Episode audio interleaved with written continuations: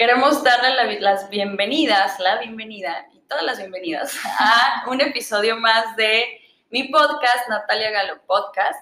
Elisa, muchas gracias por acompañarme otra vez. Vamos a continuar en este tercer episodio hablando acerca de feminismos y quisimos dejar este episodio a preguntas más abiertas y más generales acerca de las experiencias que como individuos hemos tenido, ¿no? Cercanas al feminismo, lo entendemos, no lo entendemos, nos da pereza, nos inspira, ¿qué pasa alrededor? ¿Cuáles son las personalidades que, giran en torno?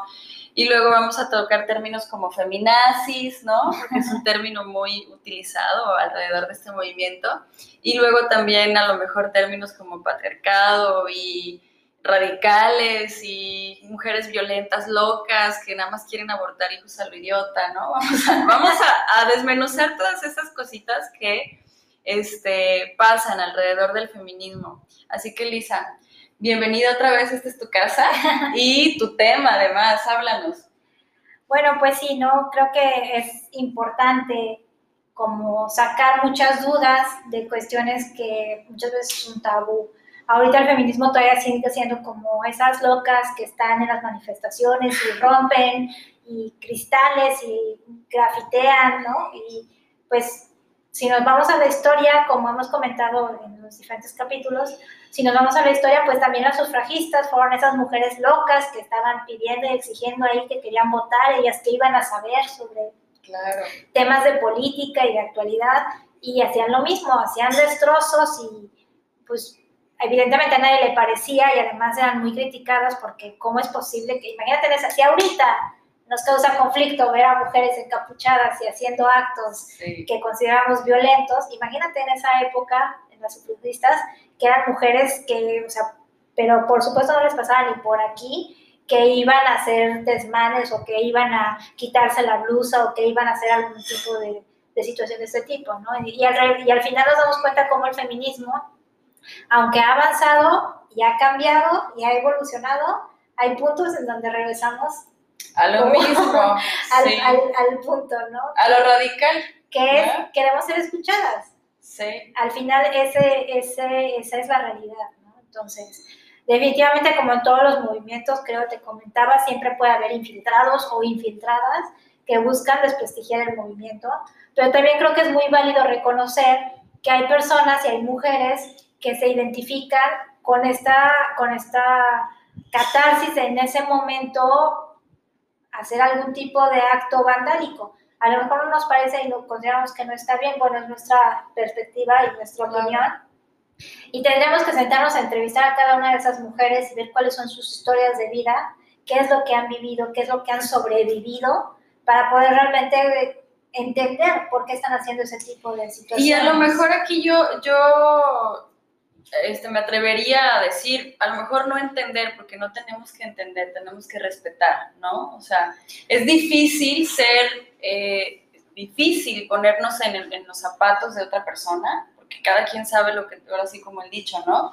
Cada quien sabe lo que trae cargando en su costal. Entonces, probablemente nos cueste trabajo ser empáticos y entender, pero lo que sí podemos hacer es respetar las, las maneras de, aunque no nos parezcan las mejores a veces, Em, yo creo que la simpatía con alguna causa eh, siempre nos va a ayudar, como decías hace rato, ¿no? O sea, a lo mejor no te va a gustar que pase una bola de, mujeres locas aquí rompiendo todo lo que encuentran a su paso porque mataron a lo mejor a su hija, la violaron, o a ellas mismas, ¿no? Pero si simpatizas con su causa, si te muestras empático, puede que pues entiendan que estás con ellas, que las apoyas y bueno, hay es un tema, es un tema, la verdad, que creo que como sociedad es difícil de digerir, pero que vale la pena que lo pongamos sobre la mesa para que eso, cada quien hagamos nuestros propios em, conclusiones y tengamos la oportunidad de cuestionar todo este tipo de conductas, ¿no? Y, y no para juzgarlas, porque al final, como decíamos, no nos toca a nosotras,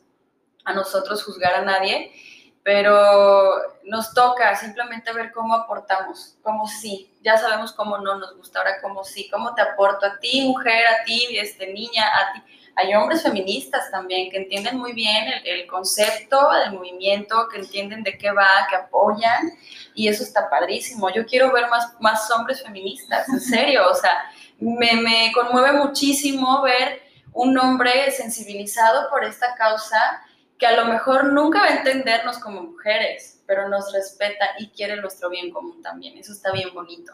Entonces, pues bueno, ustedes que nos escuchan a través de Spotify, eh, Google o iTunes en otras plataformas, eh, sepan que estamos grabando en vivo, que nos están viendo a través de Facebook y que pues muchas personas nos van a estar haciendo preguntas tal vez a través de la plataforma en, en video ahorita y vamos a estar respondiendo ese tipo de preguntas. Si tú que nos escuchas y no tienes acceso a vernos en Facebook, Facebook perdón, en este momento, puedes enviar un mensaje a través de nuestras redes sociales. La mía es arroba Natalia Galo Oficial en Instagram o Natalia Galo en Facebook y podemos estar en contacto por ahí, hacer una interacción y poder responder tus preguntas y dudas al respecto.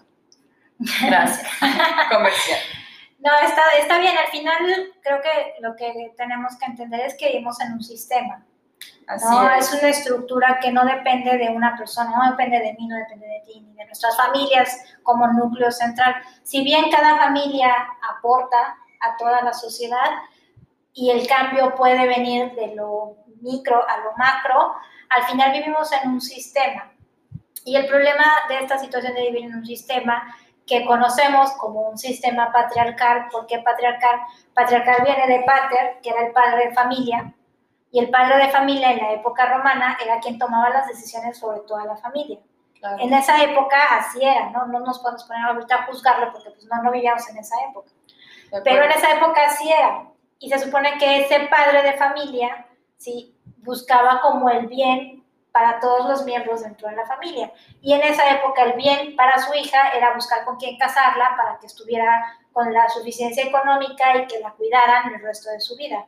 No era inculcarle, hijita, ponte a estudiar una licenciatura para que tú puedas tener un buen trabajo y no necesites que nadie te mantenga, ¿no? Entonces, evidentemente las cosas van cambiando y van evolucionando. Entonces, definitivamente hay cosas que han cambiado, pero dentro de este sistema patriarcal hay instituciones que se han ido formando y que eso es lo difícil de cambiar. Claro. Al día de hoy tenemos varias instituciones que están para las mujeres, pero dentro de este mismo sistema patriarcal a veces cuesta trabajo, ¿no? O sea, te puedo poner un caso, por ejemplo, el DIF, que es el sistema para la familia. ¿sí? la, ¿Cuál es la función del DIF?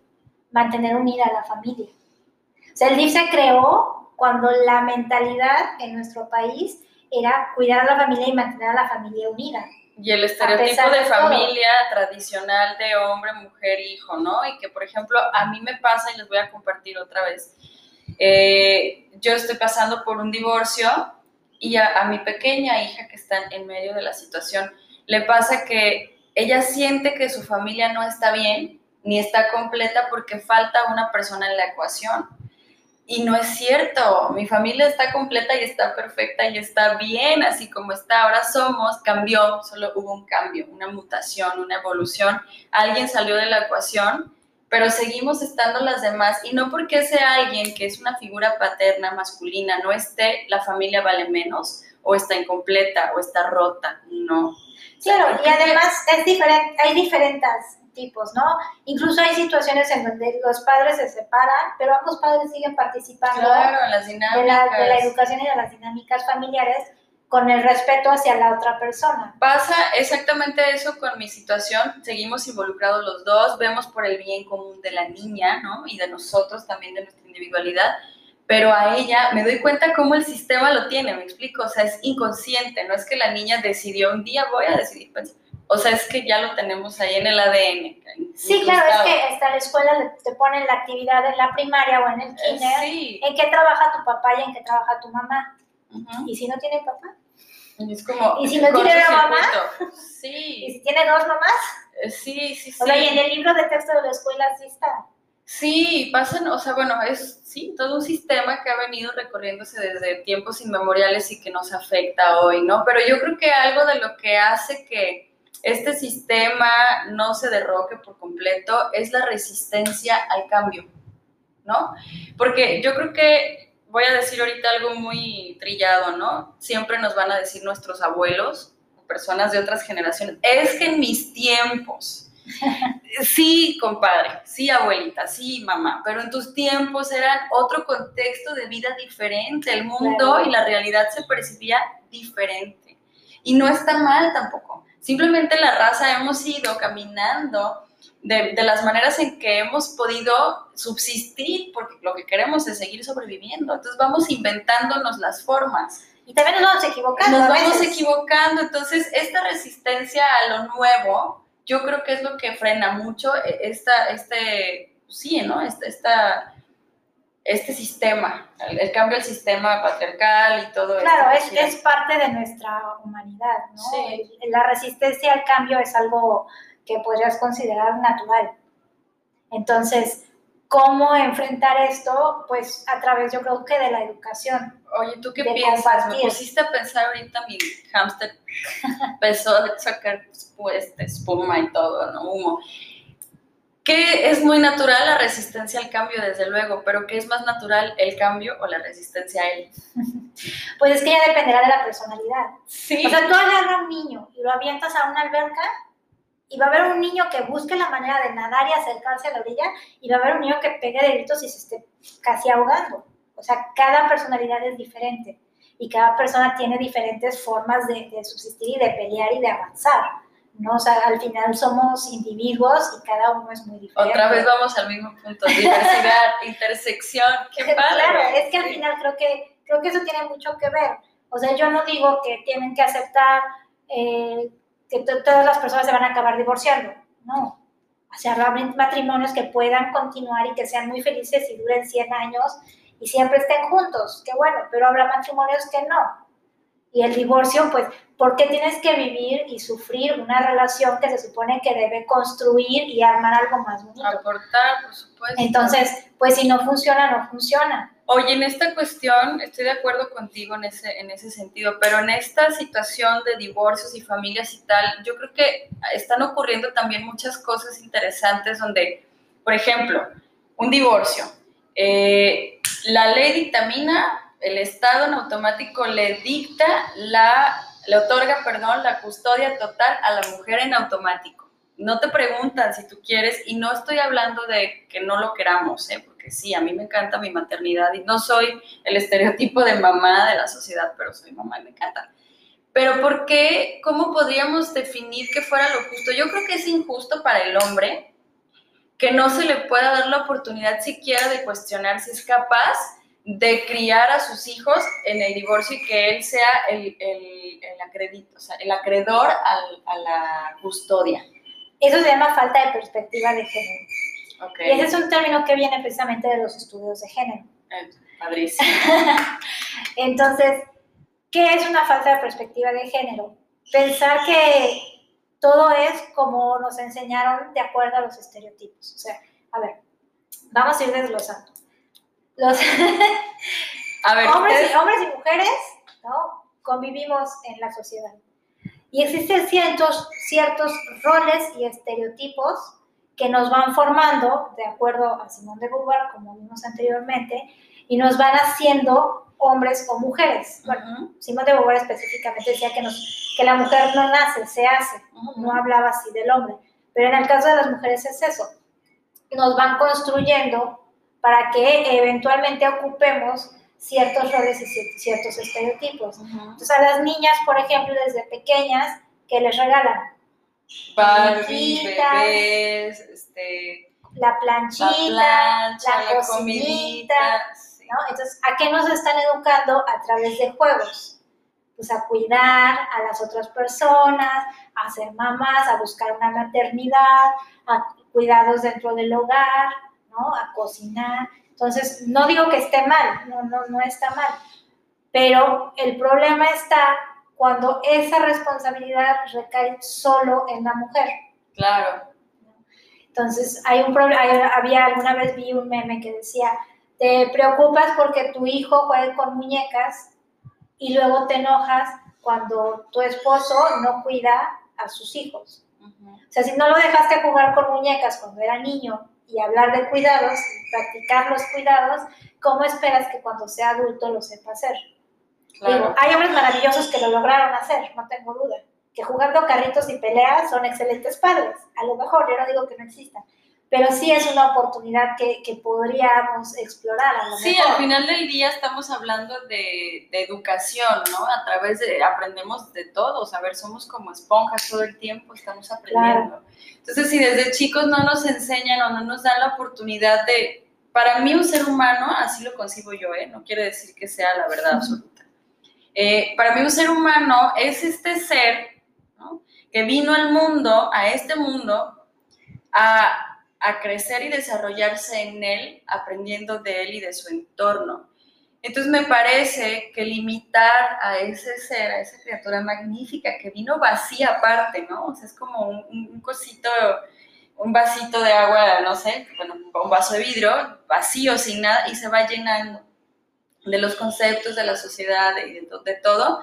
Y me parece que limitarlo a estereotipos de roles o de lo que sea, es darle en la torre a esa gran obra, obra de arte, ¿no? Que para mí así eso es lo que yo considero que somos los seres humanos, unas obras de arte inconclusas todo el tiempo porque nunca terminamos de aprender, pero que cuando entramos a este punto de estereotipar, etiquetar esto, aquello, vamos limitando y vamos cerrando los caminos. A ver, no es una obligación que la niña tenga que aprender a cocinar, no es una obligación que el niño tenga que aprender a pelear tampoco.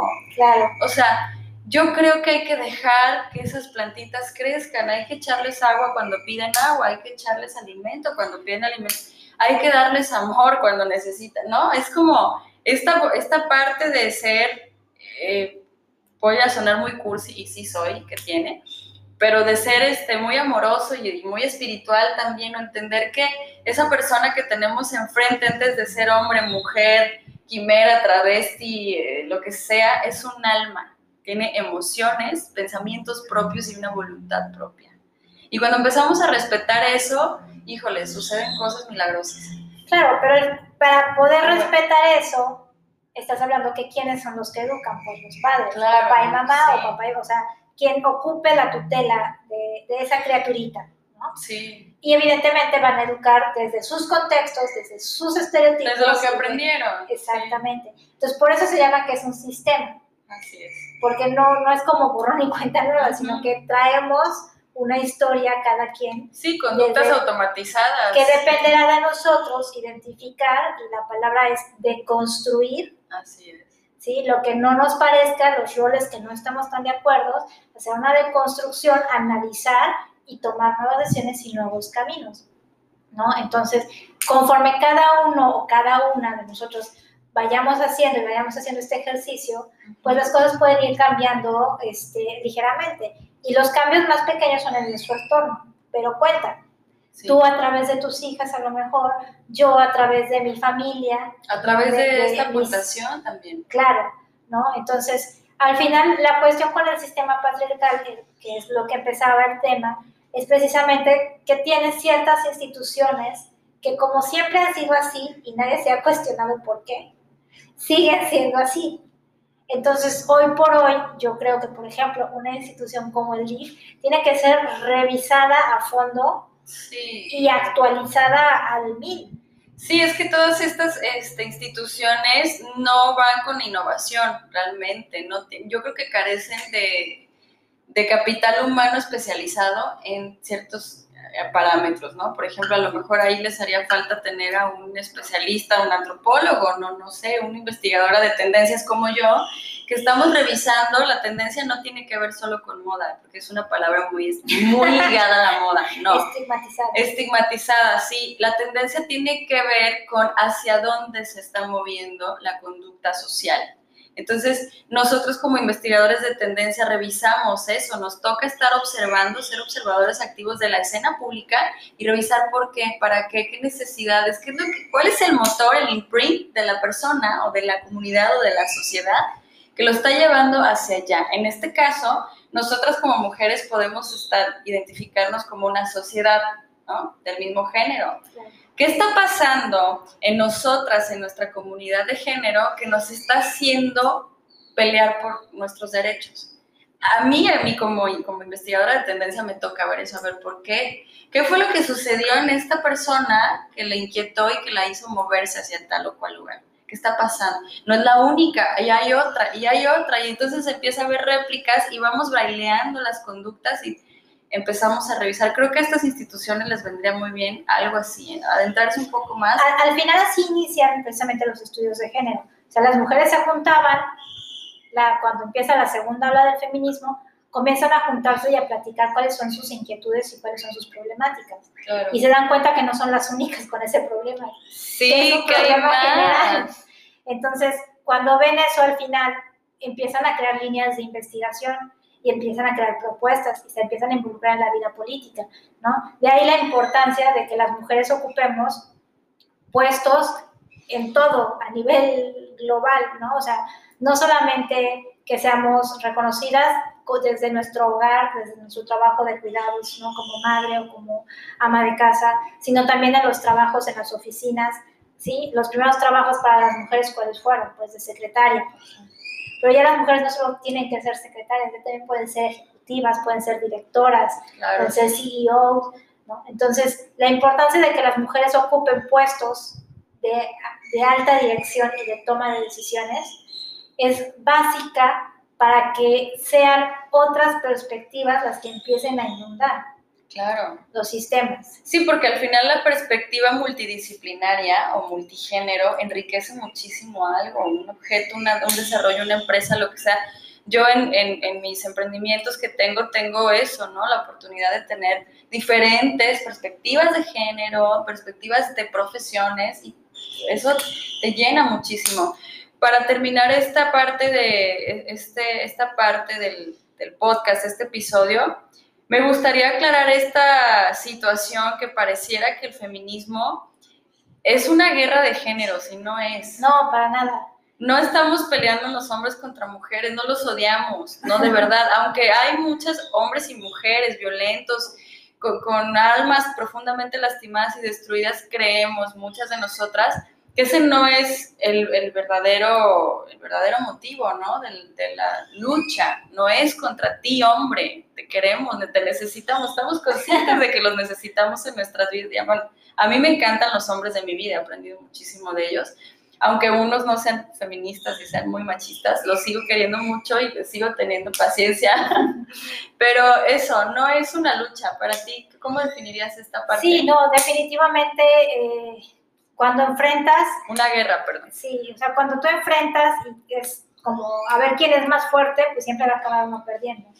Y la idea del feminismo y en general de la teoría de género, que es como lo que me especializo, es ver cuál es la diferencia y qué te hace falta para lograr llegar al mismo punto. O sea, tú hablabas, por ejemplo, en el caso de los papás que se divorcian y los papás que quieren tener mucho contacto con la vida de sus hijos y que por la misma legislación no se los permite. ¿No? Entonces, esto es una falta de perspectiva de género. Antes a los papás solteros no tenían derecho a guardería. La guardería solo se les daba a las mamás. Otra Entonces, falta de perspectiva. Exactamente, era una falta de perspectiva de género. Y para el otro lado, para nosotras, pues también está, hay falta de perspectiva de género, por ejemplo, en el acceso a los puestos directivos. Hay puestos directivos que te dicen, no, es que no es que yo no quiera contratar mujeres, pero sí necesito que, que estén 24 horas al día dispuestas. Bueno, pues si estás hablando de que la mayoría de las mujeres en tu empresa tienen familia, pues evidentemente no van a poder estar 24 horas claro. Entonces ya estás obligando a sacrificar a la familia por el trabajo. Y está mal porque el hombre sí tiene familia y sacrifica a la familia por el trabajo. Y me parece totalmente injusto también para los varones, así como me parece injusto también que te divorcias y que le corresponde al hombre a fuerzas mantener a la mujer porque ya los hijos, como por qué, o sea, no, creo que sea lo más sano, ¿sabes? Para el desarrollo de los dos, porque si yo trabajo, entiendo que si yo me dediqué toda mi vida a estar casada y a dedicarme a las actividades del hogar, bueno, hay una, una ley, una, una este, jurisprudencia dentro de la ley que te dice, si acredita el juez que tú como mujer te dedicaste a las labores del hogar y crianza de los hijos, el varón tiene la obligación de aportarte porque, bueno, no trabajaste, no generaste experiencia, no hiciste un currículum, no, no, no Bueno, actualmente la legislación sí ha cambiado, ahora también O sea, si la mujer es la que gana más, por ejemplo, entonces la mujer le tiene que pasar al hombre una, una, manutención también. Hay casos que se dan así. También me parece una cosa absurda eso, porque es que yo no creo que se trate de quién gana más, se trata de cómo podemos aportarnos los dos para tener unas vidas equilibradas y, y en desarrollo. Sí, el chiste de la, de, de la perspectiva de género para mí es eso, o sea, te digo, es identificar qué es lo que le hace falta para lograr ser mejor o estar mejor, ya sea a la mujer o a un hombre sin afectar al contrario. O sea, lo puedes poner en cualquier espacio. Bien en el, común. Hasta, no sé, dentro de tu casa, como en el trabajo, como en el deporte. Te comentaba que voy a dar un curso ahora sobre género y deporte, que está, me está avalando la, la UNAM para impartir este curso. Y es muy interesante porque dentro del deporte no deja de haber discriminación y muchas veces es por falta de conocimiento, o sea, no es maldad. Ignorancia total. Sino que pues son temas que no se tratan. Entonces, a través de la perspectiva de género, no tienes idea de la cantidad de cosas que se podría lograr a través del deporte. El deporte te da autoconfianza, te da liderazgo, te da motivación. O sea, tú imagínate que las niñas que practican algún deporte positivos. Claro, las mujeres que han practicado deportes han llegado a puestos de alta dirección. Hay estudios que te lo demuestran. Porque estás acostumbrada a la competencia, que es el mundo al que vivimos el día de hoy también. ¿no? Entonces, el tema de género no es un tema que puedas aplicar y meter en una cajita y cierras el cajón y ya está. Es un tema que va para todo lo que conoces. Sí, y tampoco el tema de género, ya para cerrar, porque nos quedan cinco minutos, tampoco es una competencia. A mí me parece que limitar el feminismo a una competencia de género es una, un acto delictivo, o sea, la verdad, ¿no? O sea, a lo mejor sueno muy dramática y todo, pero es que no es una competencia, no queremos ir iguales a ustedes hombres, queremos nada más tener, ser respetadas, reconocidas y poder tener la libertad de decidir sobre lo que es mejor para nosotras, porque los tiempos ya cambiaron, porque no creemos que necesitemos, no es que creamos que necesitamos de un hombre para, para vivir, los elegimos y convivimos con ustedes porque sí, por decisión propia, porque no es una obligación tampoco de ustedes, o sea, estas reglas que se escribieron hace mucho tiempo, donde naces, creces, te reproduces, haces familia y te mueres, ya no aplican, rompanlas, rompan el manual de Carreño y hagan el suyo propio. Los invito a que redireccionen su vida con nuevas perspectivas. Muchísimas gracias por acompañarnos en este tercer capítulo del podcast Hablando de Feminismo con Elisa. Y pues bueno, espero que les haya gustado. Gracias Elisa por estar. Y pues bueno, nos vemos en el próximo episodio. Un beso muy grande. Besito morado. Adiós. Chao.